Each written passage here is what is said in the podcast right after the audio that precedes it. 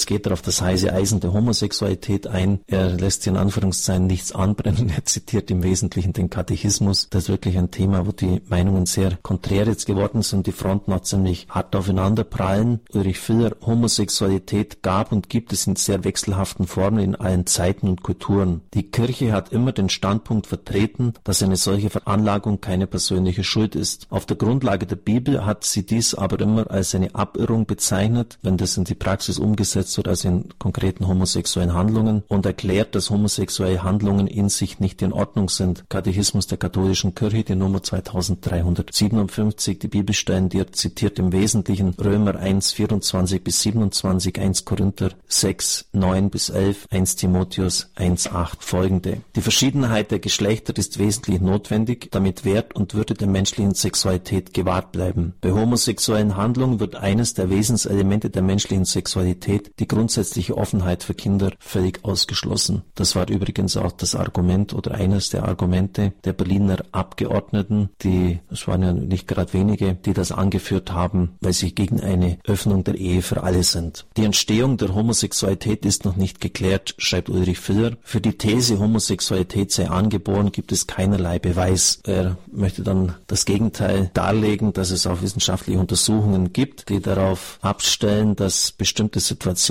Familienkonstellationen und traumatische Ereignisse es sind, die im Verlauf der Lebensgeschichte erworben wurden und aufgearbeitet und überwunden werden können. Das wird natürlich manche vehement anders sehen. Ich habe die Gelegenheit gehabt, mit einem Moraltheologen aus dem deutschsprachigen Raum mich zu unterhalten, der ein Doktor der Medizin ist, Dr. Med und auch Dr. Theol, der hat gesagt, es ist beschämend auch seitens unserer Kirche, dass hier in den letzten Jahrzehnten eigentlich nicht mehr richtig geforscht worden ist, dass es kaum verlässliche Aussagen dazu gibt. Uri Filler bringt einige Aufsätze aus den 90er Jahren, aber mittlerweile ist ja hier viel auf diesem Gebiet äh, passiert und es muss doch irgendwelche Untersuchungen geben, weil das schon auch wichtig ist für die Beurteilung dieser Situation, die einigermaßen repräsentativ darlegen, ja, was jetzt die Ursache sein könnte. Und dann zitiert er den Katechismus 2358 die Nummer. Eine nicht geringe Anzahl von Männern und Frauen haben tiefsitzende homosexuelle Tendenzen. Diese Neigung, die objektiv ungeordnet ist, stellt für die meisten von ihnen eine Prüfung dar. Ihnen ist mit Achtung, Mitgefühl und Takt zu begegnen. Man hüte sich, sie in irgendeiner Weise ungerecht zurückzusetzen. Auch diese Menschen sind berufen, ihrem Leben den Willen Gottes zu erfüllen und wenn sie Christen sind, die Schwierigkeiten, die ihnen aus ihrer Verfasstheit erwachsen können, mit dem Kreuzesopfer des Herrn zu vereinen einen. Soweit die Ausführungen des Katechismus. Es lohnt sich einmal auch darüber nachzuschlagen, was die katholische Kirche in den entsprechenden Unterlagen lehrt.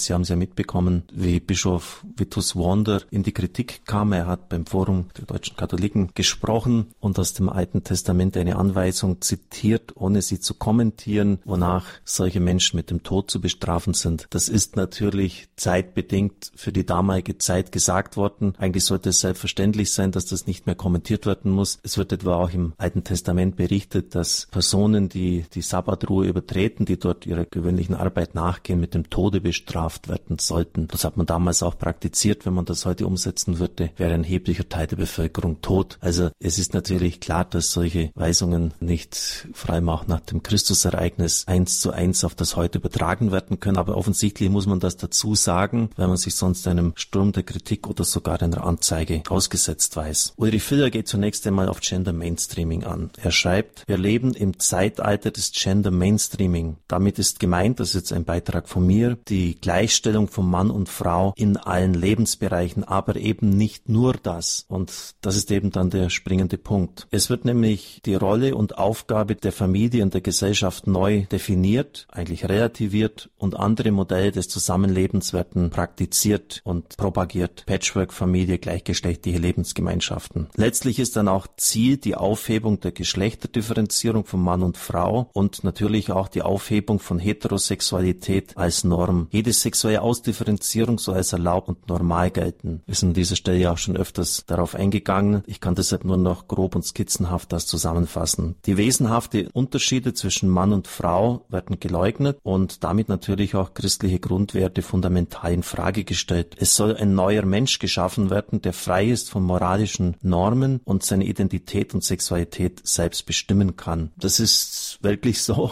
Ich habe erstmal, als ich im Flugzeug unterwegs war, eine Werbung gesehen mit Conchita Wurst. Da stand dann drunter, erfinde dich neu. Ich kann das nicht nachvollziehen, aus christlichem Standpunkt nicht. Äh, wir haben ja Millionen und Milliarden Zellen in unserem Körper und jede einzelne Zelle ist männlich oder weiblich geprägt. Wie kann ich dann behaupten, ich kann meine Sexualität, ich kann mich selber wieder neu erfinden? Aber das wird offensichtlich so unter das Volk gebracht. Ich darf hier an dieser Stelle einige Zitate auch bringen, die dann kommentiert werden vom Professor Dr. Hans-Peter Klein, der Biowissenschaften an der Goethe-Universität Frankfurt lehrt als Präsident der Gesellschaft für Didaktik der Biowissenschaften und Geschäftsführer der Gesellschaft für Bildung und Wissen.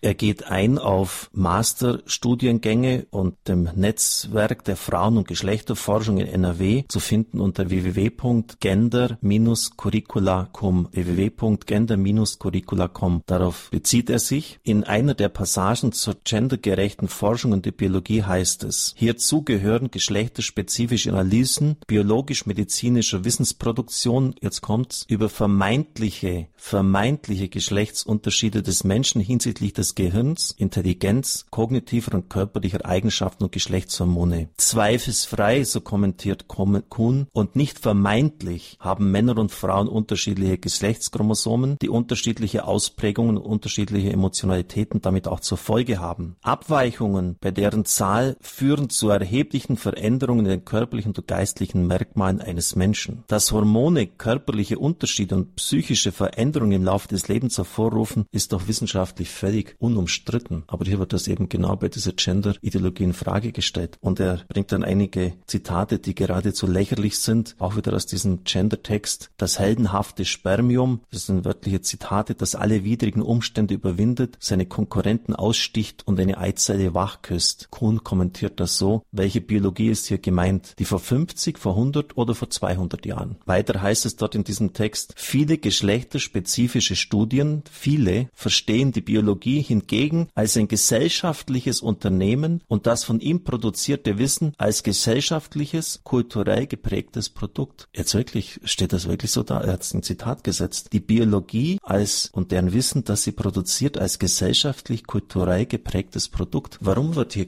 so gegen die Biologie angegangen? Weil die Biologie wie keine andere Wissenschaft nachweist, dass das Ganze einfach von den Fakten her nicht stimmt. Kuhn kommentiert so, diese Interpretation von Biologie der Gender Studies hat mit dem Selbstverständnis einer modernen experimentell-analytischen Wissenschaft überhaupt nichts zu tun. Denn deren Ergebnisse beruhen nicht auf Einstellungen, Mythen, Erzählungen oder Überzeugungen, sondern auf belast- und überprüfbaren Fakten. Die Biologie soll als weiche Naturwissenschaft ganz offensichtlich in den sozialwissenschaftlichen Bereich verschoben und unter die Kontrolle der Gender Studies gestellt werden. Und dementsprechend gibt es auch in der Tat schon Bemühungen, die Biologie als Schulfach zu relativieren. Verstehen Sie, das ist eigentlich genau das, was man als Ideologie bezeichnet. Die Wirklichkeit hat sich gefälligst meinen Ideen anzupassen. Ich bin jetzt wirklich kein Biologe und kein Fachmann auf diesem Gebiet, aber so viel habe ich auch schon gelesen von der Gehirnforschung von der Nobelpreisträger Eccles etwa, dass das Gehirn von Frauen und Männern unterschiedlich ist. Bei Männern ist die eine Gehirnhälfte eher durch Verknüpfungen ausgestattet und das prägt auch die männliche Intelligenz, das männliche Denken. Bei der Frau ist es eher so, dass die beiden Gehirnhälften eher miteinander vernetzt sind und das natürlich dann auch in unterschiedliche Empfindlichkeiten, Emotionalität äh, und so weiter hervorbringt. Das heißt jetzt nicht, man muss sich ja